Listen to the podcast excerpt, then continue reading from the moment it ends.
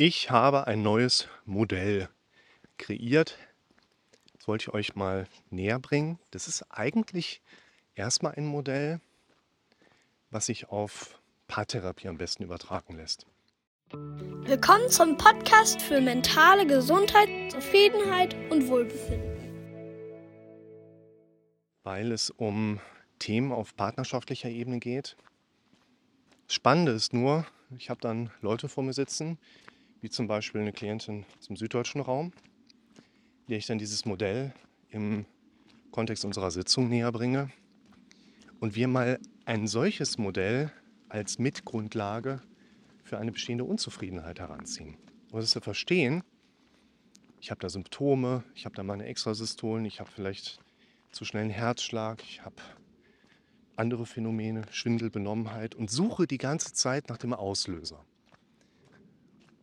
Und wir dürfen uns das nicht so vorstellen, dass ich bei dem einen Problem die einen Symptome, bei dem anderen Problem andere Symptome bekomme. Unser Körper kann nicht so viele Symptome machen.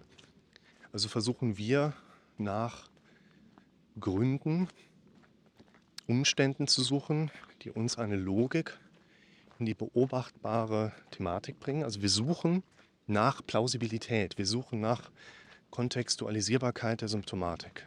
Und dieses Modell, es hört sich erstmal stark wissenschaftlich an, intrinsische Motivationsreziprozität auf Beziehungsebene, ist eigentlich total banal.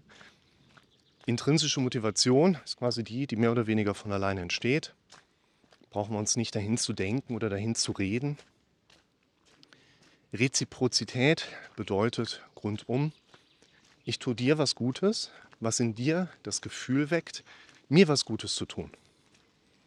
Ich gebe dir ein Video, was dich gut unterhält und das weckt in dir das Gefühl, wenn wir diese Kriterien abgeholt haben, dass du mir was zurückgeben möchtest. Und du gibst mir einen Daumen nach oben, du gibst mir einen Super Thank, du schreibst mir einen guten Kommentar, Du wirst auf Patreon einer meiner neuen Patrons.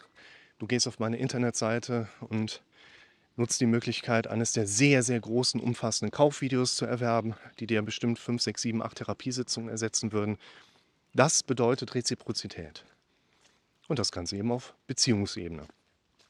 Und die Kernaussage in diesem Modell, die eben mögliche Unzufriedenheitsfelder auch aufdecken darf, lautet, Jetzt gehen wir erstmal zur, zum weiblichen Part oder zur Frau.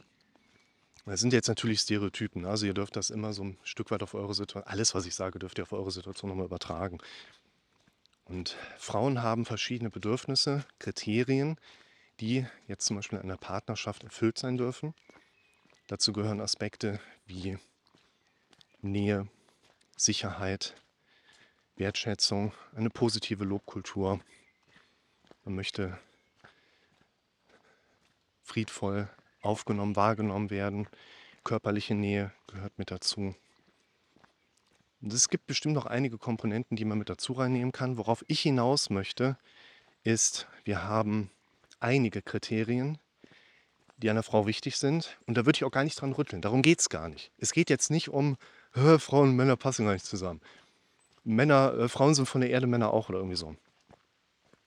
Es geht darum, dass wir verstehen, dass wenn du als Frau mein Video siehst, du viele Bedürfnisse hast, die beachtet werden dürfen. Und es geht darum, dass wir auch ein Stück weit verstehen, dass Männer da etwas anders ticken. Männer haben in der Regel zwei Dinge, die vordergründig wichtig sind. Männer wollen Ruhe und Sex. Frauen wollen auch guten Sex. Männer wollen auch mal Nähe haben. Aber im Großen und Ganzen läuft es darauf hinaus, Frauen haben viele Kriterien, die abgeholt werden dürfen, Männer nur wenige in der Regel. Und trotzdem haben wir eine Gleichgewichtbarkeit. Also das ist uns beiden ist es trotzdem gleich wichtig, dass da ein Gleichgewicht drin ist. Und vielleicht Männer ab 55 wollen dann auch, dass die Frau aufräumt und kocht oder so. Aber ich renne jetzt nicht zur Nachbarin und gehe mit der fremd mit der Begründung, oh, das ist immer so aufgeräumt bei der. Ich glaube, die kann so gut kochen, mit der wollte ich unbedingt mal ins Bett. Weißt du?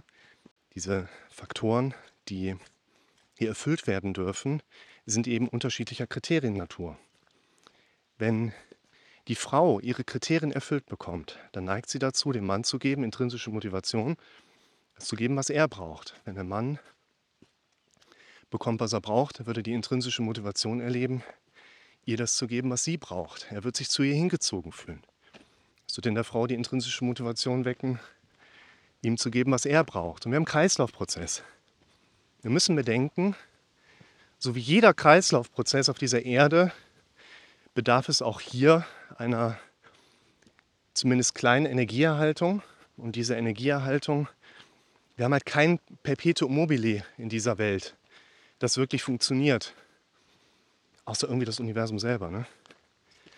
Wir müssen uns immer ein wenig in diesen Zusammenhängen anstrengen, sonst werden wir das alles relativ schnell als anstrengend erleben.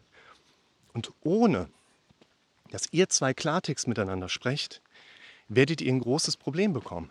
Denn woher weiß dein Gegenüber eigentlich, dass du ihn liebst? Woher weißt du eigentlich, dass dein Gegenüber dich liebt? Und wir Männer haben da manchmal so komische Vorstellungen. Ja, ich mache doch alles für meine Frau. Ich zahle dir die Miete. Aber komischerweise, wenn ich dir die Miete gezahlt habe, liegt die nicht dann abends im Bett und spreizt die Beine. Ja, natürlich nicht. Weil das nicht das Kriterium ist, was die Frau abholt. Ihr dürft lernen, im Klartext eure Kriterien genauer zu beschreiben und eurem Gegenüber mitteilen zu können, um in diesen Kreislaufprozess reinzukommen. Ich gebe euch noch einen mit dazu, der aus meiner Sicht auch ganz wichtig ist. Für unsere Vorfahren war es kein Überlebensvorteil, wenn die biologischen Eltern eine gute Partnerschaft geführt haben. So interpretiert man das heute. Der Schutz des Individuums kam aus dem Schutz der Gruppe, aus dem Schutz der Sippe und hing nicht so sehr an der funktionierenden partnerschaftlichen Beziehungsebene der biologischen Eltern. In uns gibt es daher keine Eigenschaft, aus der wir heraus automatisch gute Beziehungspartner sind. Das steckt nicht in uns drin. Wir haben Fortpflanzungstrieb. Wir haben ausgeprägten Sexualtrieb. Nach sechs Monaten ist das Gefühl der Verliebtheitsphase aber wieder raus. Wir haben keinen natürlichen Antrieb, eine gute Beziehung zu leben. Heißt das jetzt, ihr müsst alle Schluss machen? Nein.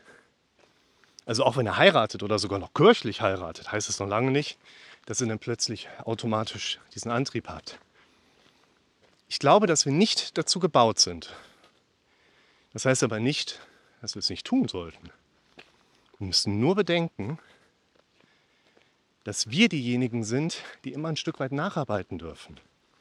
Dieser Impuls, dieser Antrieb, der kommt nicht von alleine. Es braucht unser Hinzutun oder eben ein gesundes Kreislaufgeschehen, im Sinne der intrinsischen Motivationsreziprozität auf der Beziehungsebene.